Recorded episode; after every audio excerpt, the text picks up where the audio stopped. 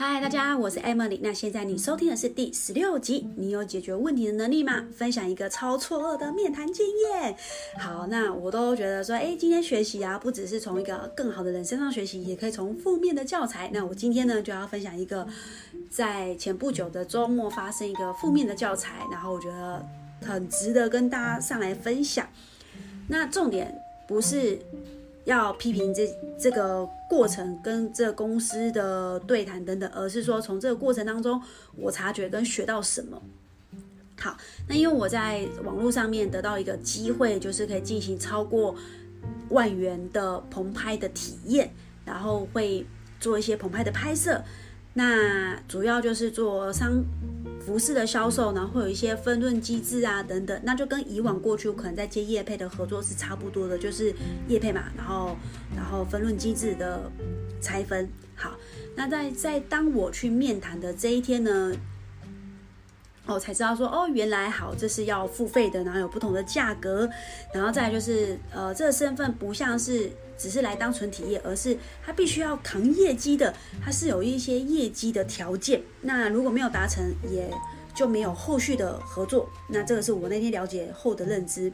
好，那再来就是说，我了解之后说，哦，原来我今天这个合作可能就不是一般的简单的互惠，而是我必须要采取行动。所以呢，我在这个过程开始想要询问更多的问题的时候，这个对方都是回应，都是比较是。不正面回应，然后是比较负向、比较拒绝的。那因为我想说，对啊，那既然要扛这么高额的金额业绩，那我也要先了解那这个网站提供的客单价，然后除了客单价之外呢，我也想了解那会不会在帮助布洛克有一些行销的策略，就是等于说我问了更多网站的架构，然后。呃，接下来的行销策略等等，因为毕竟我要负责业绩啊，所以我已经不是呃只是简单的推广者，而是要扛业绩的推广者。那对我来说，我会一直不断的问问题，表示我是对这个事件是有需求的，而我对这个品牌其实是有认知的，他们在网络上也有一点小知名度。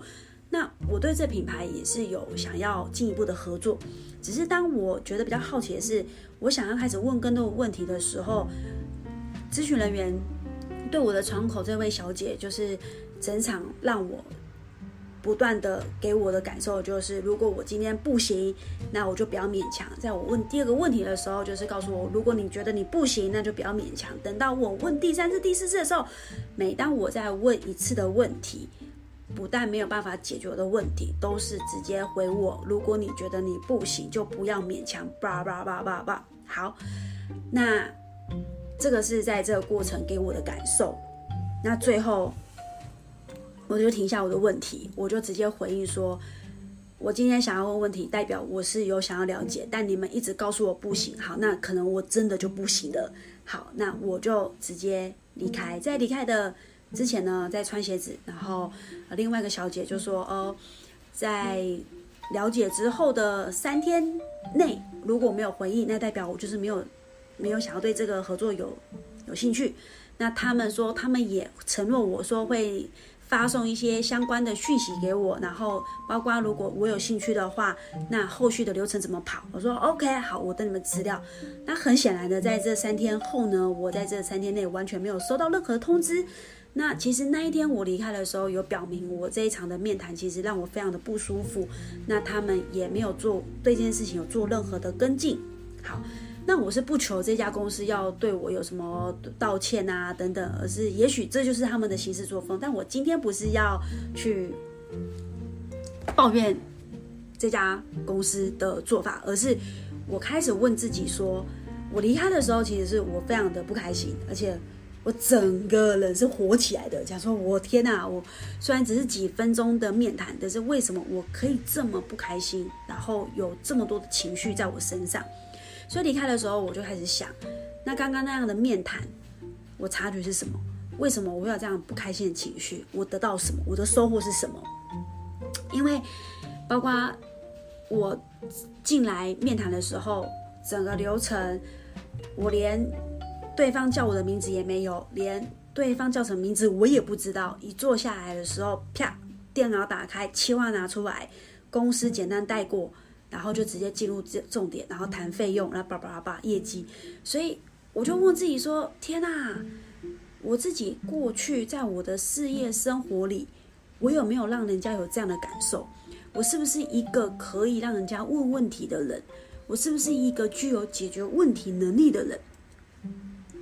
我在过去我的工作，面对我的学员，面对我的同事，面对我伙伴，我是不是有让人家别人在问问题的时候，我有没有脸臭？我有没有不礼貌？甚至别人在问问题的时候，我把他觉得，我认为他是来找茬，他是多余的，他是一个问题不成立的，就是我是用这样的方式来解读。我问自己有没有？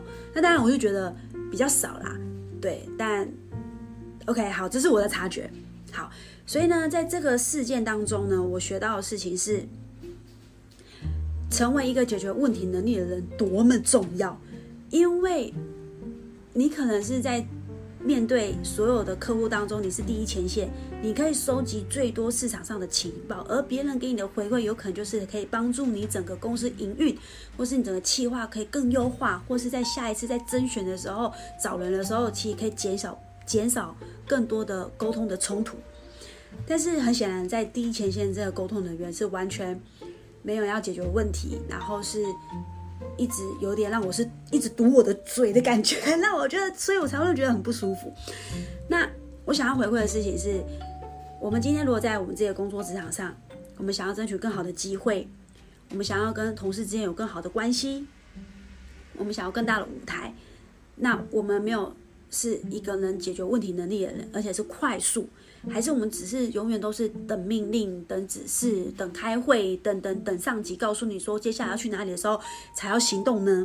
还是说等到你身上的时候，其实你可以把所有的问题都被你解决，甚至还可以优化，还可以帮助公司做更有产值的解决问题？OK，那为什么会留下问题呢？其实就是需求没有被满足。不论是在市场上、客户上、老板、同事关系上，只要有一方的需求没有被满足，就成了问题的来源。你我们一定要记得，别人问问题，代表他对这件事情是有兴趣的。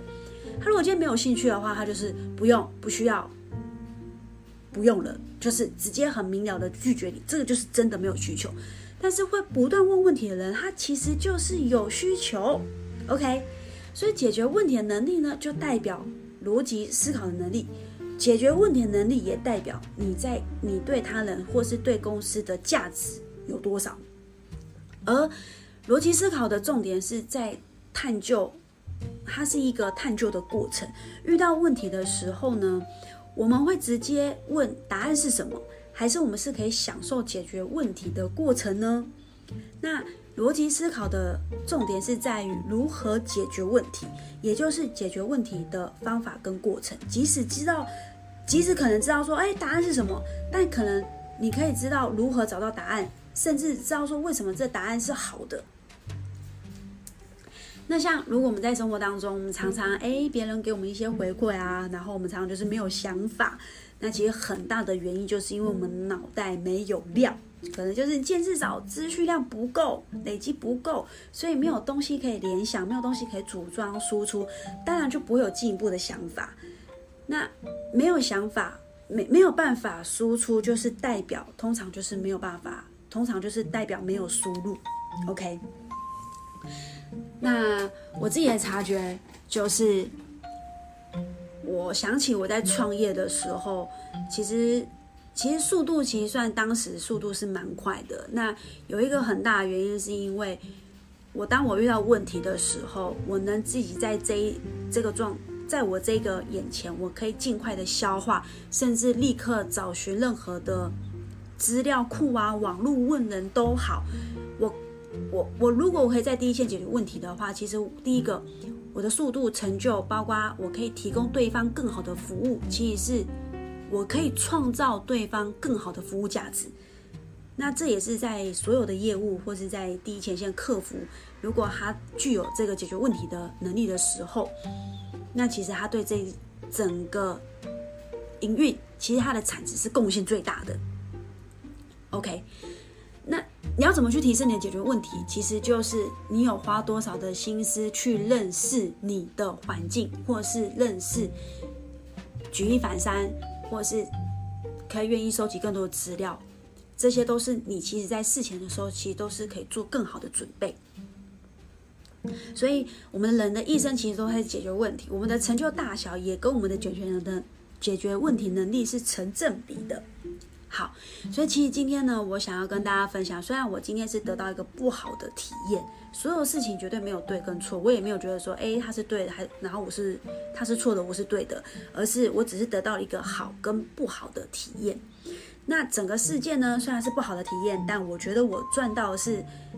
这件事情发生在我身上，我有更深的体悟跟察觉力，然后对应在我的工作跟职场上，我也让我可以更优化我接下来的接下来的这些行为上，我哪里可以做得更好，然后再我也赚了了一个频道的素材可以跟大家分享。OK，好，所以呢，今天我想要跟大家分享的就是透过这个。过程这个故事，然后去察觉，我们是一个可以解决问题能力的人吗？OK，那这一集呢，就是主要来跟大家分享的。好，所以呢，如果你对于有任何的想法回馈的话，我也很欢迎你可以在 IG，然后私讯给我，我们可以做进一步的交流。